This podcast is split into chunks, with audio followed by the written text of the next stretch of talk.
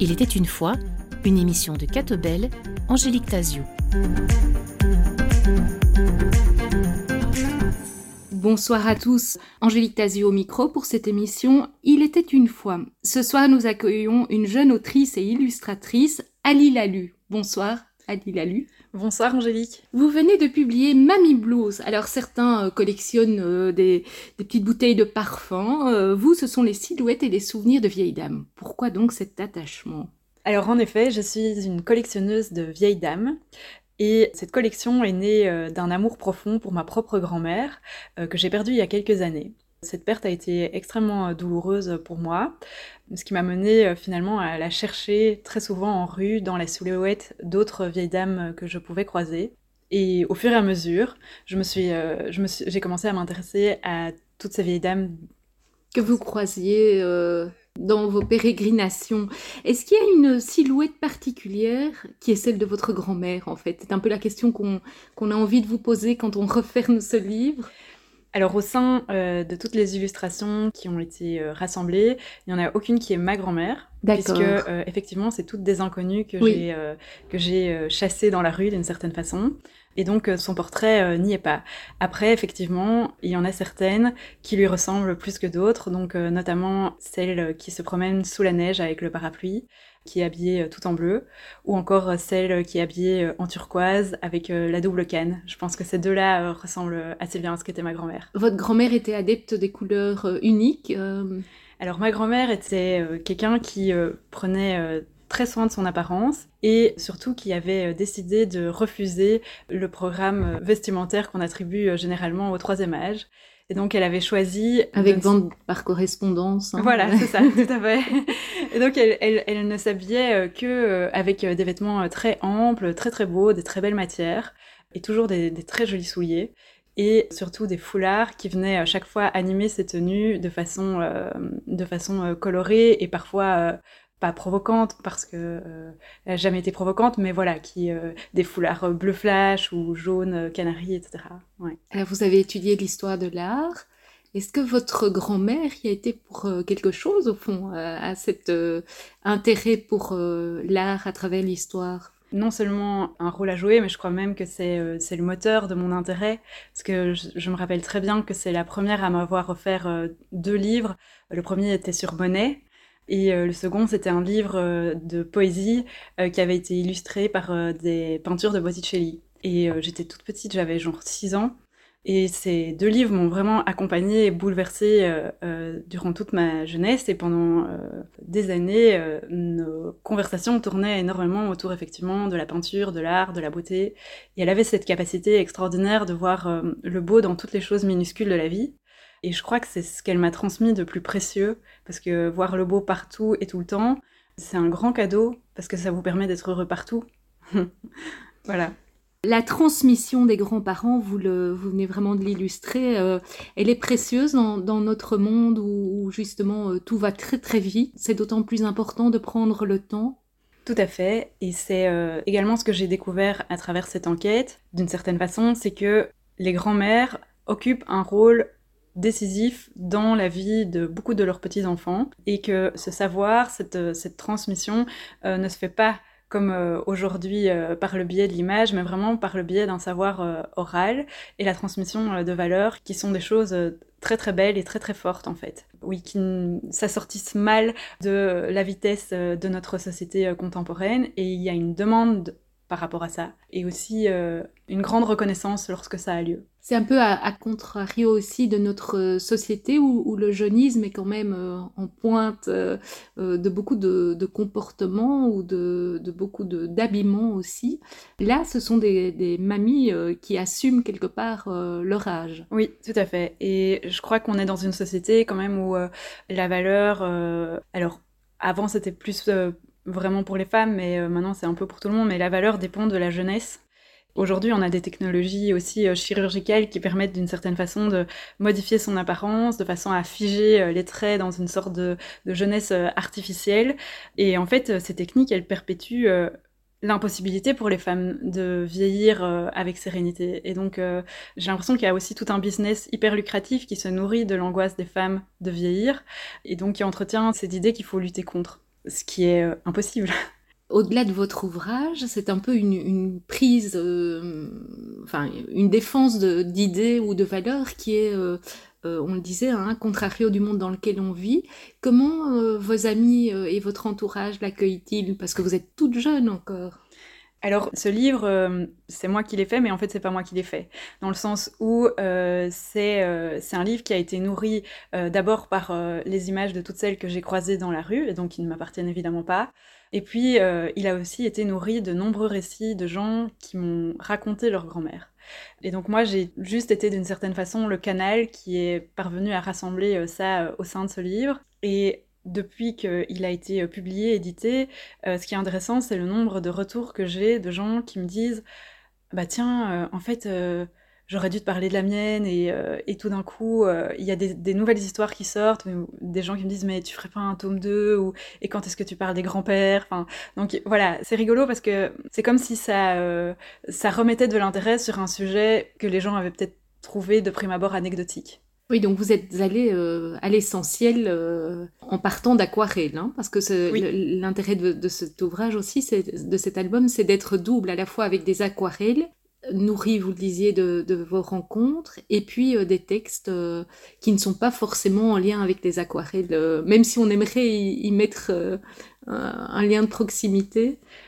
Euh, les aquarelles, effectivement, c'est en fait c'est deux façons de faire des portraits. Donc les portraits d'inconnus par le biais de l'aquarelle et les portraits de grand-mère qui ont vraiment existé euh, par le biais du texte. Et c'est vrai que tout le travail d'édition a été de faire des liens ténus et poétiques, évidemment, entre les textes et les aquarelles pour parvenir à en faire quelque chose d'homogène. Voilà. Quel est l'objectif de, de, cet album Mamie Blues? Est-ce que vous aimeriez euh, changer le regard des gens, induire plus d'empathie? Alors, je crois que le premier objectif, c'est d'abord d'attirer justement les yeux des gens sur les, sur les vieilles dames dans la rue, parce que souvent elles glissent, elles glissent sur elles et on, on, les voit pas. Elles sont invisibles. Elles sont invisibles. Et donc c'était euh, c'était chercher à remettre euh, en lumière ces vieilles dames et euh, montrer à quel point elles sont, elles sont belles et elles sont poétiques et elles sont, elles sont loin de, de cette espèce de carcan dans lequel on cherche à, à enfermer les femmes et qui est relativement uniforme. Et d'autre part, c'est vrai que j'avais envie de briser l'image de respectabilité qui peut être associée généralement euh, au grand âge et euh, raconter notamment des récits de transgression ou euh, des récits de femmes très libres et qui gardent et qui conservent cet aspect-là dans la vieillesse et qui en fait qui vont de nouveau l'infuser à leurs petits-enfants. Je pense notamment à l'histoire de Nicole, par exemple, qui est une vieille dame justement qui s'offre des fleurs tous les jours à elle-même et qui met l'argenterie tous les jours à table et qui fait très attention à la lumière dans toute sa maison. Et en fait, cette, euh, cette attention euh, euh, au beau, de nouveau, elle va le transmettre à sa petite fille. Donc il y, a ça, y a, y a, j'ai une grand-mère qui est aussi DJ et qui est derrière les, platines et qui, voilà, correspond évidemment pas à l'image qu'on peut se faire d'une veille traditionnelle. Donc Ali l'a lu, on peut imaginer que, que ces grand-mères ne transmettent pas seulement des valeurs ou des manières de penser, mais elles peuvent aussi transmettre des manières de vivre. Et c'était ça le plus important. Oui, c'est vrai. Oui, c'est tout à fait ça. On manque peut-être euh, d'exemples, euh, je vais choisir le mot, il ne faut pas le percevoir de façon péjorative, mais non extraordinaire, c'est-à-dire que euh, on est bombardé constamment de, de, vies extraordinaires, de stars qui mènent des, des, vies fulgurantes sur des yachts improbables, et en fait, revaloriser l'ordinaire en le rendant extraordinaire, et eh ben, euh, c'est sans doute aussi euh, ce que j'avais envie de faire. Est-ce que vous avez l'impression que les grands-mères sont finalement dans le prolongement de ce qu'elles ont été comme mères? Ou bien c'est tellement distinct On peut avoir été une mère autoritaire et être une grand-mère gâteau ou inversement? Alors j'ai l'impression quand même que euh, c'est deux rôles distincts, dans le sens où souvent, j'ai l'impression que les grand-mères essayent de corriger les erreurs qu'elles ont pu faire en tant que maman. Et c'est comme si elles avaient droit à une seconde chance. Et il y a aussi beaucoup plus de rondeur et d'expérience, forcément, euh, quand on est grand-mère que quand on est maman. Il y a beaucoup moins aussi d'enjeux et de stress euh, puisque voilà, on n'a pas la responsabilité euh, entière a priori du développement euh, d'un enfant et, un cadre autoritaire éventuellement à lui mettre, etc. Et donc il y a à la fois moins d'opposition nécessaire et en même temps une réelle écoute du coup qui peut se développer dans ce cadre-là avec un ascenseur aussi générationnel où l'un euh, communique à l'autre euh, ses expériences et met en contact euh, des mondes qui aujourd'hui parfois sont terriblement éloignés. quand on voit que les, progrès qu'on a fait en 10 ans au niveau de la technologie, il y a une histoire qui parle de ça d'ailleurs dans le livre, d'une grand-mère qui est poussée par sa petite fille à se mettre à une correspondance numérique et qui, et qui panique et qui n'y arrive pas et qui finalement va y arriver et donc et qui va aussi faire prendre conscience à sa petite fille qu'elle a été peut-être dure avec sa grand-mère et euh, et, qui va la faire réfléchir sur euh, la manière d'imposer peut-être sa volonté euh, à son semblable. Et puis il y a la fierté des deux que la grand-mère y soit arrivée hein, à, dompter cette technologie. tout à fait, tout à fait. Et ça c'est un grand moment, un grand moment de joie partagée. Vous célébrez à Lilalu l'imagination des vieilles dames hein, qui sont souvent très créatives pour demeurer dans la cour du temps et vous montrez qu'elles déploient de multiples tactiques pour rester désirable. Et là, je vous cite, pour rester désirable. Mhm.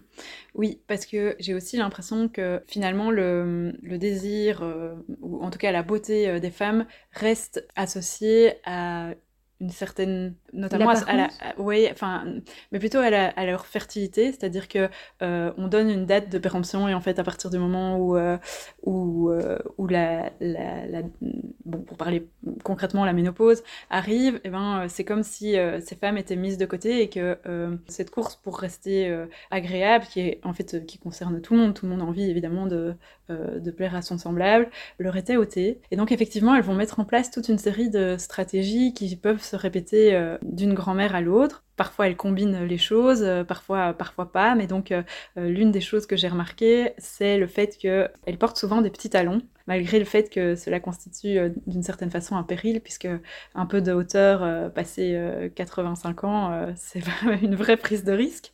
Et puis il y a toute une série d'autres choses, comme le fait de troquer sa canne contre un parapluie, le fait de préférer un sac à main à un vieux sac de l'aise. Donc voilà, il y, y, a vraiment plein plein de choses comme ça qui, une fois qu'on les observe, sont terriblement touchantes en fait. Je veux une grande parade, un défilé de chars, des serpentins, des fleurs, du bruit, une fanfare. Je veux une mascarade, un verre et un cigare, nous deux. Un tango à trois temps, je veux encore une fois seulement un tour de manège, des feux de joie avant qu'il neige, des phares, des lumières, de toi et moi avant l'hiver.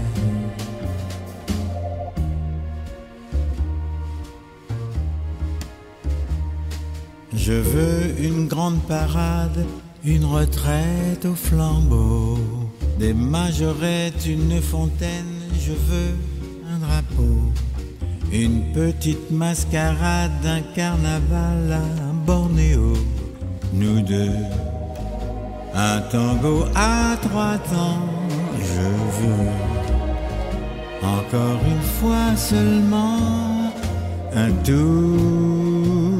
de manège, des feux de joie avant qu'il neige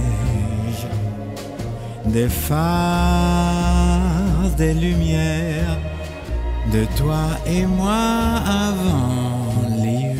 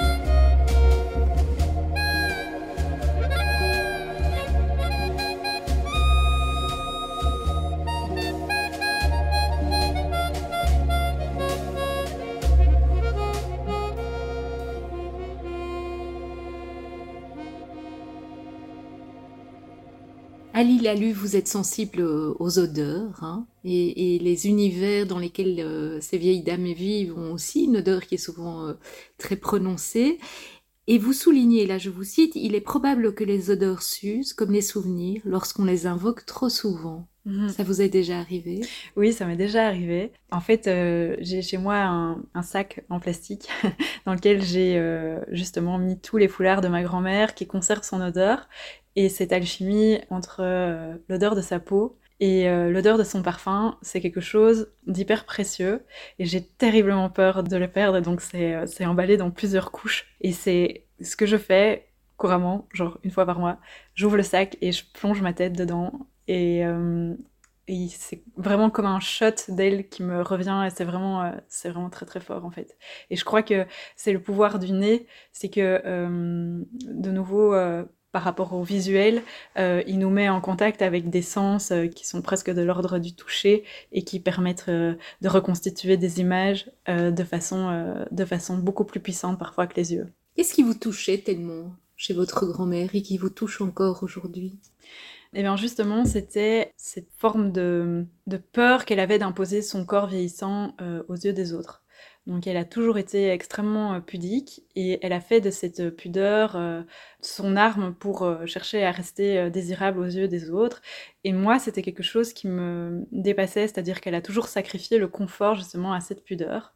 Et je comprenais pas comment elle pouvait trouver son corps dégoûtant d'une certaine façon parce que moi je l'aimais tellement et que je voyais pas ce qu'elle voyait ou en tout cas considérait je trouvais que tous les plis racontaient euh, des histoires que sa peau était incroyablement douce et euh, certains auraient dit usée. Moi je dirais douce comme un, un drap en fait euh, qu'on a mis beaucoup et très souvent. Et donc voilà ça ça m'a beaucoup interrogée et beaucoup touchée. Les rites sont importantes pour vous? Elles vous parlent? Euh, oui, de nouveau dans un rapport un peu schizophrénique, c'est-à-dire qu'il n'y a rien à faire, on, on craint un peu que ça nous arrive, et il y a des rides qu'on n'a pas spécialement envie d'avoir, parce qu'on a peur, euh, enfin celle par exemple quand on fronce les sourcils, euh, qui pourrait donner euh, l'aspect euh, fâché, Euh, mais par exemple il y a des rides que j'adore, celles qui sont au coin des yeux quand on sourit, je les trouve, on dirait des rides de soleil en fait, et donc euh, euh, les rides du sourire aussi, je les trouve très très belles, donc euh, elles racontent à chaque fois en fait euh, à la fois une histoire, une personnalité, elles sont... euh, euh, ouais.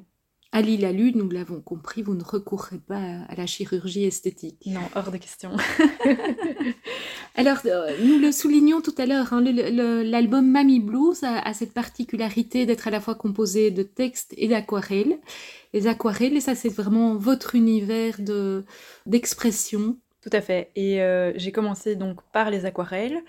Et c'est vrai que les textes sont venus euh, après. Euh, et c'est en montrant en fait les, les aquarelles que les gens se sont mis à me raconter des histoires parce que les silhouettes que j'avais euh, dépeintes résonnaient chez les gens euh, à qui je montrais les aquarelles.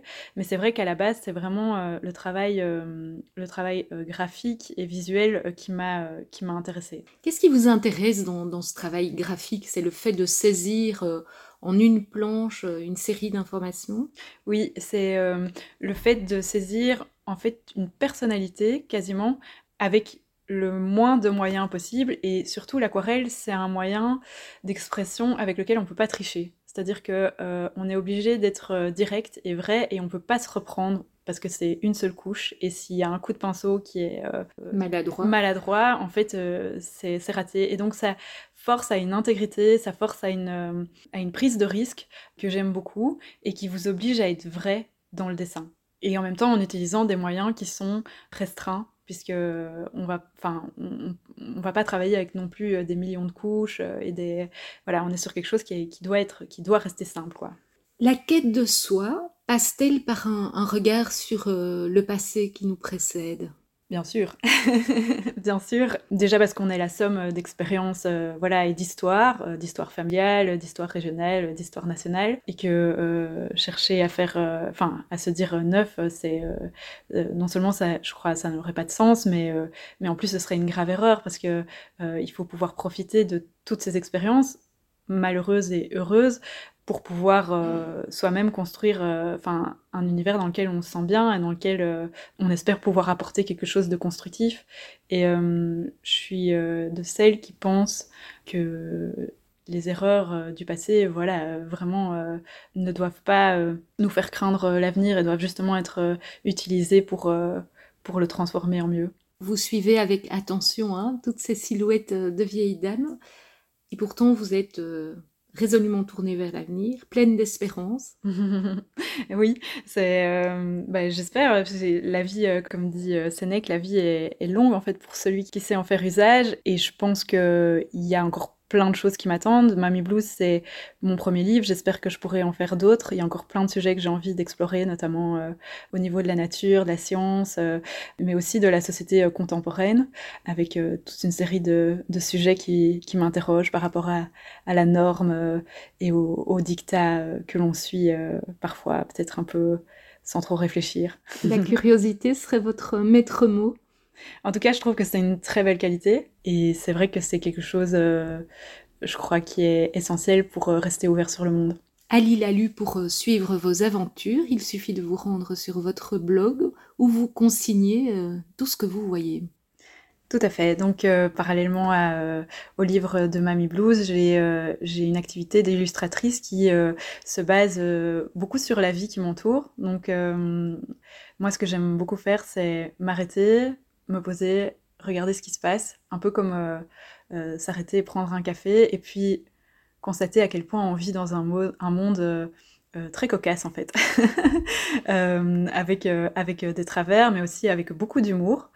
Et, c'est ce que, ce que j'essaye de transmettre après dans, dans, dans mes dessins. C'est une vision du monde qui s'inspire de un moment on s'arrête et on fait le point. Donc c'est une, une, forme de regard d'illustratrice sociologue. Voilà, tout à fait. Et donc euh, j'ai bon j'ai des thèmes de prédilection évidemment. Euh, Comme euh, j'aime j'aime beaucoup parler du numérique et de la place que ça prend dans notre dans notre vie. j'aime bien aussi parler des croyances, tout ce qui se passe au niveau de la spiritualité moderne et qui se nourrit de plein de, euh, de choses de, de, partout de partout ailleurs. J'aime bien un peu me moquer du yoga, parce que tout le monde en fait, y compris moi, donc voilà. et, euh, et, donc euh, voilà, j'ai quelques marottes. Il y a une forme d'autodérision. Oui, bah, c'est vrai que c'est toujours plus facile de se moquer de soi-même. Hein. et la spiritualité, comment va-t-elle dans notre monde? Eh bien, à la fois, il y a une, j'ai l'impression, une demande incroyable de spiritualité et qui s'illustre par le fait que on entend euh, énormément de gens euh, qui sont en quête euh, et qui reviennent aussi à des spiritualités qui sont beaucoup plus proches de la terre, de la nature et qui s'inspirent de formes anciennes et peut-être perdues. Et je trouve pas ça négatif, mais je pense aussi qu'il y a aussi un trafic et un charlatanisme qui s'organise autour de ça. Mais je pense que finalement, le, but de cette quête, c'est toujours en fait une recherche de, de sens et que ce soit à travers une religion ou la création d'une religion ou de quelque chose, il y a, il y a un vrai besoin de spiritualité et de, de quête de sens aujourd'hui. Peut-être euh, pour pondérer justement euh, cette vitesse dans laquelle euh, on s'inscrit. Et vous-même, comment vous ressourcez-vous? Alors moi c'est la nature, il n'y a rien à faire. Euh, une balade en forêt toute seule, ça, ça me fait le plus grand bien. Et puis lire aussi beaucoup avec un peu de musique classique. Et euh, juste, ouais, s'arrêter tranquille, Merci à vous, Ali Lalu. Le livre Mamie Blues a été publié à la Renaissance du livre. À la semaine prochaine pour une prochaine rencontre.